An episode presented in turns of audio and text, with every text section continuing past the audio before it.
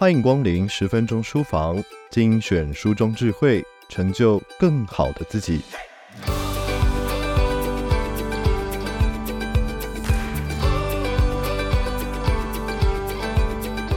究竟是什么原因导致孩子在三岁时开始说谎，并且还会随着年龄增长而变得更会圆谎呢？学者认为，孩子的说谎能力其实和两项重要的认知能力有关。分别是心智理论能力以及执行控制的能力。心智理论能力就是拥有能够知道他人的信念可能和自己的信念不同的能力。比方说，当你把朋友书包里的糖果拿出来藏在抽屉后，你不但知道糖果在抽屉，你也知道朋友仍会以为糖果在书包里。脑科学权威科普作家谢伯让在《为何三岁开始说谎》一书中表示。有心理学家认为，孩子一旦明白他人的信念可能和自己的信念不同，就有可能会尝试透过隐瞒事实讯息等方式来让他人产生错误的信念，并借此操弄他人，以达到自己想要的结果。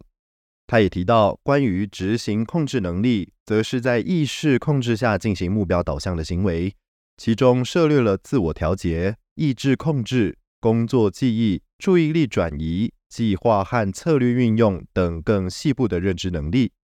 如果缺乏执行控制能力，孩子就会无法抑制自己脱口说出实话的冲动。换言之，就是无法顺利的说谎。执行控制能力和前额叶有关。由于孩子的前额叶发展比其他脑区缓慢，所以他们的执行控制能力和说谎能力也只有在年纪较大时才能逐渐成熟。如果说谎行为是孩子在正常认知发展下必然会出现的常态，那该如何引导才能减少孩子说谎呢？接下来就让我们一起来听听书中精彩的内容吧。尽管父母和老师在家庭跟学校中都会经常强调不能够说谎，但是发展心理学的研究结果却显示，说谎是三岁左右以上孩子的常态行为。研究儿童说谎时最常用的方法称为诱惑抵抗典范。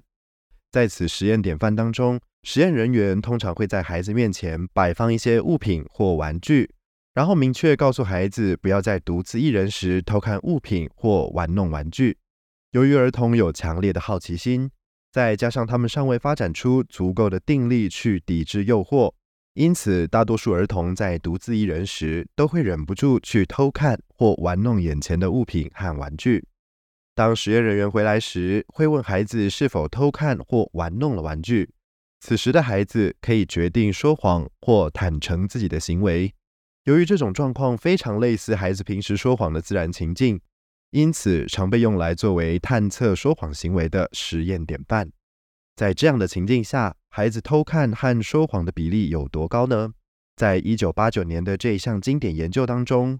罗格斯大学的路易斯团队以此实验典范测试了三十三名儿童，结果有二十九名偷看了玩具，而其中有三十八趴的儿童谎称自己没有偷看。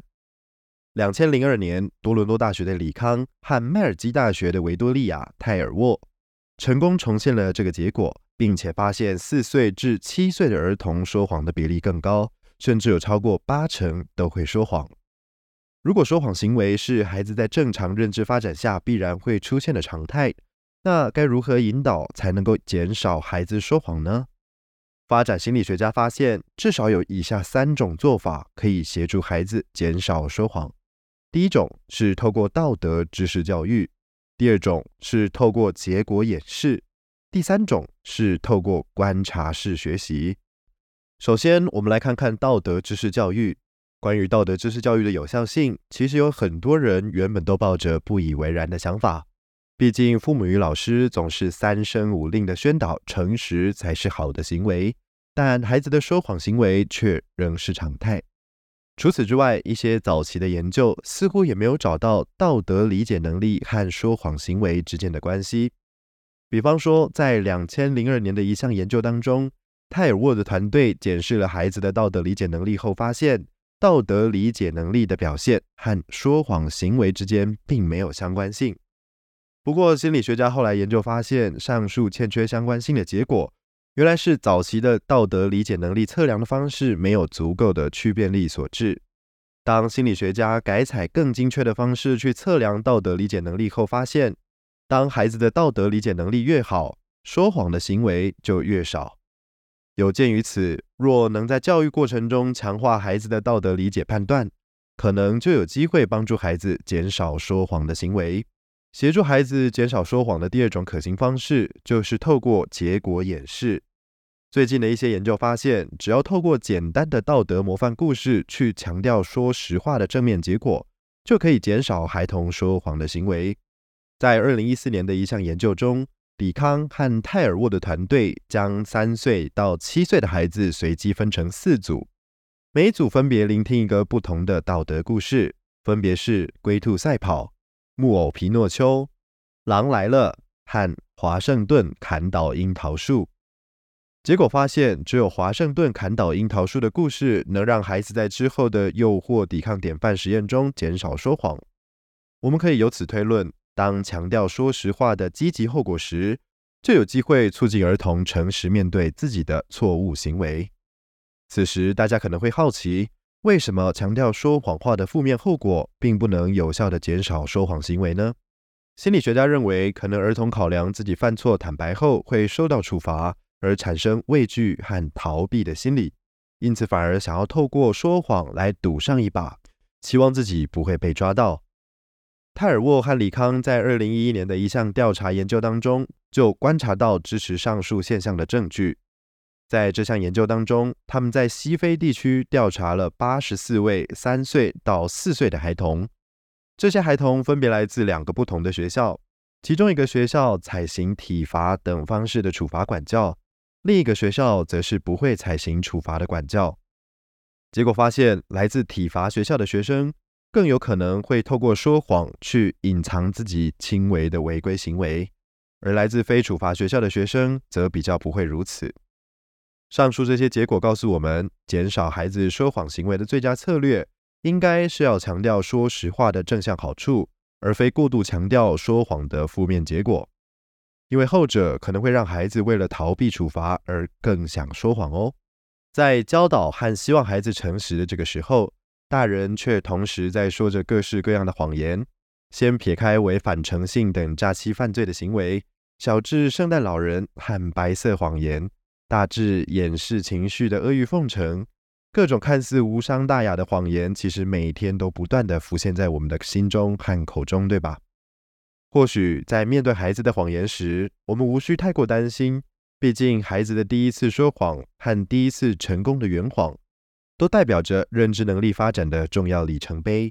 在面对孩子的说谎能力时，或许我们也可以正向面对孩子的说谎能力，让孩子能够在引导当中正确学会说谎的使用时机和正负后果。让这项演化而来的重要能力，能自然的在复杂的社会中展现它的正面功用与角色。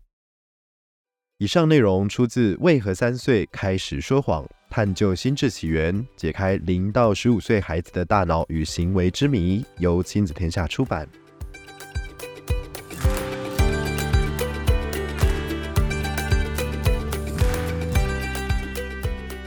在亲子天下 Podcast 好书专卖店，把为何三岁开始说谎带回家，解锁更多孩子大脑与行为的秘密吧。连接就在节目的资讯栏里面。欢迎前往亲子天下 Podcast 好书专卖店，把这本书带回家。除了今天介绍的好书之外，十分钟书房过往为大家朗读过的好书，书籍连结一样在节目的资讯栏里面哦。亲子天下 Podcast，周一到周六谈教育、聊生活，开启美好新关系。欢迎订阅收听 Apple Podcast 和 Spotify，给我们五星赞一下，也欢迎在许愿池留言回馈。我是说书人文贤，我们下次见。